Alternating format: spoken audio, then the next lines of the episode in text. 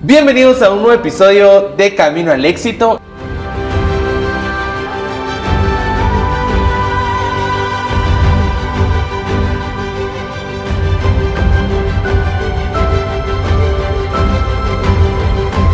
El día de hoy nos encontramos con el instructor Adrián Villatoro, quien estará compartiendo con nosotros conocimiento acerca de la carrera de carpintería. ¿Qué tal? ¿Cómo está? ¿Cómo se encuentra? Bien, gracias.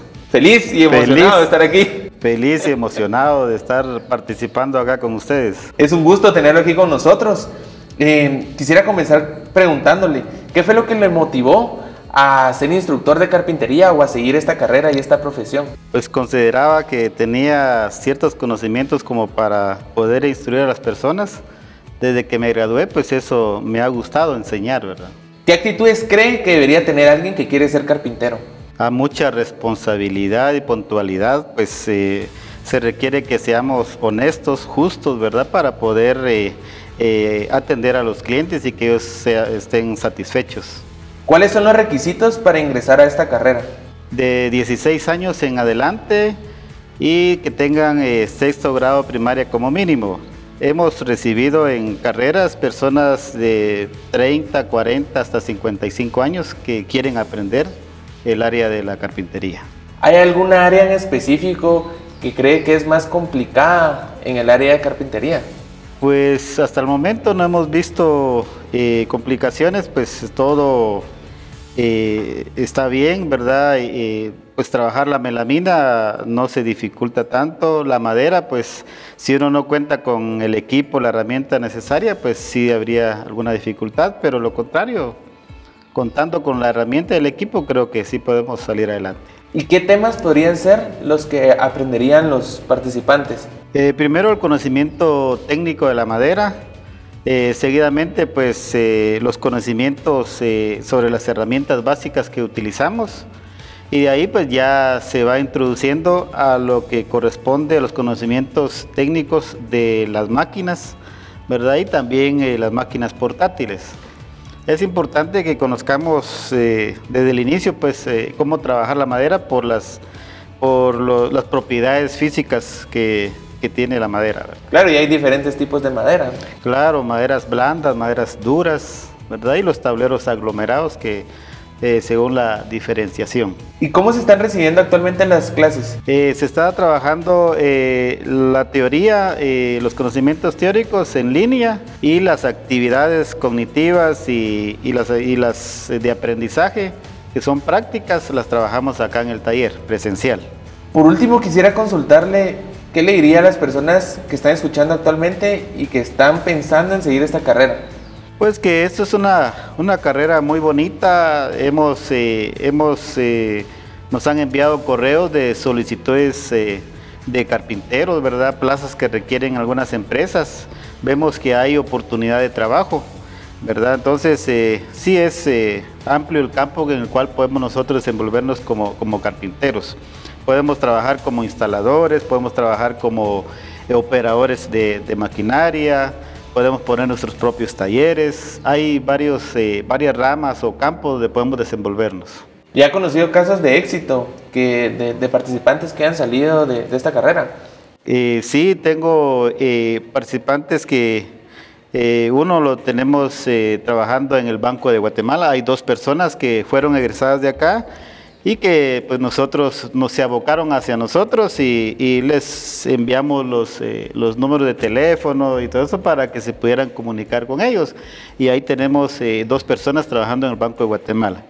Hay algunos que han puesto sus propios talleres, eh, personas que también se capacitaron en fines de semana en carreras y pues dejaron sus, eh, sus oficios o, o profesión que tenían y se dedicaron a trabajar completamente en el área de la carpintería.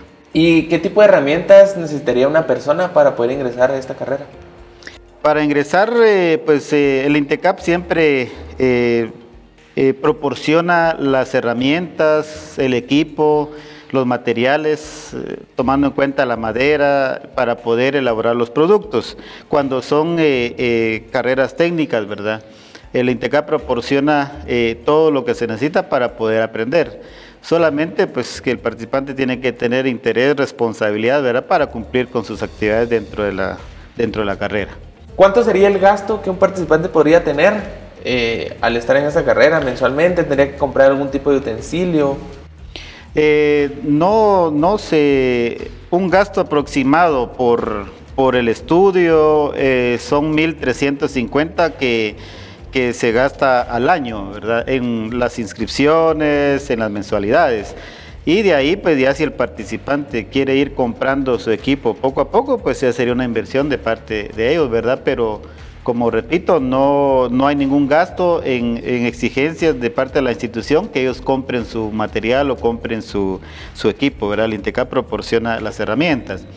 Sí hay gastos adicionales que algunas veces ellos quieren eh, hacer sus propios productos y llevárselos, entonces ellos pueden comprar el material, elaboran su producto y se lo llevan, ¿verdad? Sin costo alguno.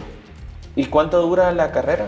La carrera dura eh, en horas, son mil horas eh, en meses o de febrero hasta el mes de, noviembre.